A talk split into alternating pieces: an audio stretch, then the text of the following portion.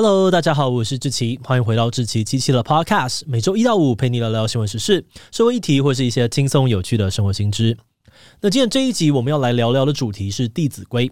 不知道你小时候有没有背过《弟子规》呢？无论是以前还是现在，很多台湾的小学生都要在早自习或者下课的时候背《弟子规》。比起融合了许多典故的《三字经》或是《论语》啊、《孟子》等等的传统四书五经，《弟子规》因为内容简单好懂，是最常呢被老师们推广背诵读物，但同时却引发了很多的争议。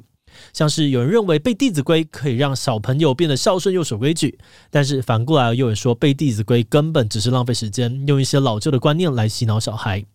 这一集我们会先简单的介绍一下《弟子规》的内容到底在讲什么，接着来看看《弟子规》为什么会流行起来。最后再来讨论小学生到底应不应该要背《弟子规》。今天就让我们一起来聊聊《弟子规》吧。不过在进入今天的节目之前，先让我们进一段工商服务时间。年后转职潮来临，你也正在烦恼职涯的下一步吗？为了鼓舞各位辛苦的求职者，最近一一一一人力银行又推出了找工作送一万元活动。简单来说，只要你成功找到新工作，一一一就送你一万元的奖金啦。在五月三十号之前，不管你是新旧会员，只要是前一千名符合资格的人，就都能够申请领奖。那申请的资格也很简单，只要是透过一一一一投履历找到新工作，无论是正职、兼职或工读，都能够申请。审核通过就能够把一万元带回家。六年来呢，这个活动已经送出超过两千人份的万元大奖。一一一一希望能够借此帮助大家找到理想的好工作，发挥所长，成就更好的自己。那如果你想要趁着求职旺季转换跑道，现在就点击资讯栏连接了解详情，送出履历吧。好的，那今天的工商服务时间就到这边，我们就开始进入节目的正题吧。《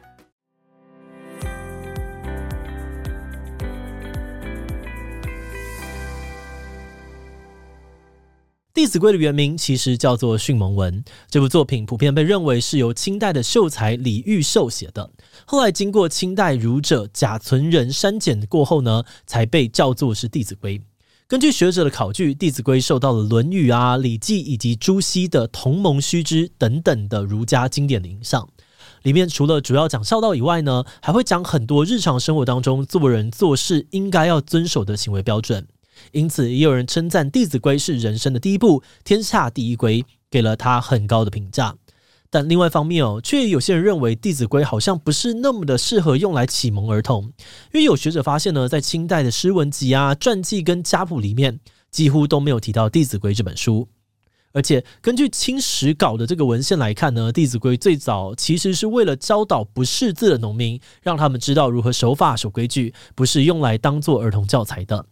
但不论两边的说法是什么，我们可以肯定的是，《弟子规》并不属于传统的国学经典，而且呢，它会成为台湾流行的儿童启蒙读物，其实也是近二三十年间才发生的事。嗯，所以《弟子规》到底是怎么在台湾红起来的呢？《弟子规》会在台湾流行，其实有很多复杂的因素，但最主要的原因哦，大概有读经班的推广、宗教团体的倡议以及政府的支持。首先，我们就来看看读经班。在台湾的读经班之所以会出现哦，其实跟解严有关。因为在过去，基本的教材内容呢，都是以儒家经典为主，很少纳入其他的诸子百家，更不用讲呢是台湾本土文化的观点了。但是在一九八七年台湾解严之后，社会上面开始出现了去中国化跟本土化的声音。当时教育部也宣布说，会重新的修订基本教材，不再限制以四书的内容为主，而是会兼容诸子百家学说。简单来讲哦，就是教育部希望儒家经典不再独大，顶多只是多元教材的其中一种选择而已。但是对于那些原本就很喜欢崇尚儒家教育的人来说，他们就会很担心中国传统文化中的德性教育会逐渐的消失。因此，这些声音呢，逐渐在民间形成一股力量，支持者们也自行组织了各种读经活动，试图弥补这一块空白。那在所有的读经运动里面，王才贵教授的读经理念跟做法可以说是影响最深远的。王才贵教授曾经担任中央大学哲学研究所副教授，他推荐的读经书目呢，其实包含了中西方的经典，而且在他的规划里面，《弟子规》就是最基础的读经入门教材之一。因为他的影响力很大，因此《弟子规》也开始成为大大小小的读经班中最常呢被普遍推广的读物之一。再来，许多民间的宗教团体也受到了这一股读经运动的影响，像是净空法师的净宗学会，或是福智基金会啊，还有一贯道等等的团体，也先后设立了读经班，制作儿童读经的电视节目，还有各种大规模的读经活动。这个时候，通俗易懂啊，篇幅简短的《弟子规》哦，也同样被用来当做是他们最常发送的结缘品。而在这样子的氛围之下呢，读经运动也渐渐的进入校园。除了让学生利用早自习啊，或者下课的时间背诵，有些老师也会试着设计教案，把《弟子规》融入正式的课程当中。而地方政府呢，也开始举办《弟子规》背诵比赛。直到现在哦，每年也都还是有定期举办的全国经典总会考，甚至连华人比较多的马来西亚，也有在课堂当中背诵《弟子规》的活动。不过，虽然有非常多人都很热衷于推动读经运动。但也有不少人质疑，《弟子规》真的是个好的学习教材吗？这种背诵学习的方式到底有没有用呢？其实哦，台湾社会对于要不要让小学生背诵《弟子规》，一直都存在着很多的争论。那这个部分，我们或许可以把背诵跟《弟子规》的内容两个部分分开来讨论。首先，有主张背诵的人认为呢，读经百遍，其义自现。也就是说，这些经书里面的内容呢，如果你看得够多遍，那你自然就会理解它背后的意义。那从认知心理学的角度来说，这句话也不是没有道理的。因为小朋友的记忆力其实发展的比理解力还要快，所以有人呢会主张说，先让小朋友透过诵读的这个方式呢，把内容给记下来，就算在当下读不懂，但随着年纪的增长，自然而然会慢慢的体会。此外呢，也有学者透过脑波运作来解释，主张透过这样子有韵律的念唱，能够有效的把内容烙印到潜意识里面。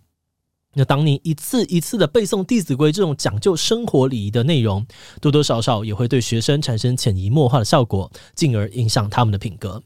但另外一方面，反对背诵的人哦，则会质疑说，道德呢不是背出来的，会背跟会做根本是两件事情。就好像之前疫情，大家都知道要戴口罩，以保护自己也保护别人，但知道的人就一定都会把口罩乖乖戴好吗？这可就不一定了。知道什么是道德，跟成为一个有道德的人是不一样的。另外，也有些人认为哦，在不了解意思的情况之下，背诵只会让人觉得又辛苦又没有意义。小朋友被迫死背，反而会让他们对于学习感到厌恶。而且哦，只是硬背，但没有人引导的话，还可能会有学生自行错误解释的风险。所以在这两者之间呢，有人就认为哦，重点其实是在于你能不能够引导孩子理解。如果在背诵《弟子规》的前后，大家可以透过说故事的方式，或是搭配生活情境讲解，让小孩子思考这些规矩在现代还适不适合，那《弟子规》应该还可以算是一个不错的生活教材。诶，不过这里就点出了另外一个关于《弟子规》需要被讨论的问题，那就是《弟子规》的内容真的适合拿来当做现代的儿童学习教材吗？支持读《弟子规》的人认为，哦，虽然《弟子规》写成的时代背景跟现代很不一样，但它的内容依然涵盖了大部分现代品德的核心价值。而且，《弟子规》把品德具体化为明确的规范，也能够让孩子更容易明白跟实践。像是有学者就利用新北市品德教育联络部列出的十二个中心德目去进行分析，之后发现《弟子规》符合其中尊重、责任、公德、孝顺等等的十个现代品德教育的核心价值。只在正义啊跟合作的部分，《弟子规》比较少提及，因此支持派的人觉得，《弟子规》虽然历史久远，拿到现在来读呢，也还是非常适合的。不过反对派的人就不这么想了，他们觉得呢，对于《弟子规》这样的逐字逐句列出所有生活当中的行为规范，这种去脉络化的诠释方式呢，会让小朋友看不到当时的社会背景或者是对话的情境。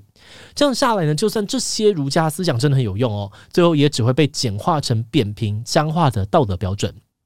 另外，有人提出《弟子规》大部分内容呢，都需要经过一定程度的转化，才能够对应到现代生活。那既然现在已经有许多教材都已经是专门设计符合儿童心智发展的特性，那为什么我们不直接使用那些教材就好了呢？而还要使用《弟子规》呢？因此，有些人就指出哦，让小学生背《弟子规》的做法虽然利益良善，但这个现象可能反映了家长对于读经的过度期待，像是读经的小孩不会变坏，多读读啊没有坏处吧，说不定有用啊。而这个问题呢，也让人开始重新思考哦，对于孩子来说，除了读经背书之外，有没有更好的教育方式呢？节目的最后，也想要来聊聊我们制作这集的想法。我们现在听到背诵教育的时候，常常都会下意识的抗拒，但因为小朋友的记忆力确实发展的比理解力更快，有的时候呢，叫小朋友背下来，其实比教懂他还要容易许多。在这样子的前提之下，背诵教育似乎也没有那么的十恶不赦。只不过背虽然简单哦，却不一定有效。所以我们认为呢，在这个议题里面，重点还是要回归到我们希望小朋友学到什么。如果是希望小朋友能够继续学习到中国的传统经典的话，那当然读经啊、读《弟子规》就是一个好方法。但如果你是想要让小朋友学习到道德品德的话，读《弟子规》或许就不是现代社会当中最有效的方式了，因为它可能还需要有所转化，以及不完全符合现代品德教育需求的问题存在。而且，不管是要选择现在的教材，或是使用《弟子规》等传统经典来进行品德教育，家长的参与都是少不了的。如果只是把小孩交给幼儿园啊，或是读经班，而没有让他们在日常生活或是实际的情境练习怎么做才对的话，品德可能就真的只是被 背下来的口号而已，反而失去了它该有的意义。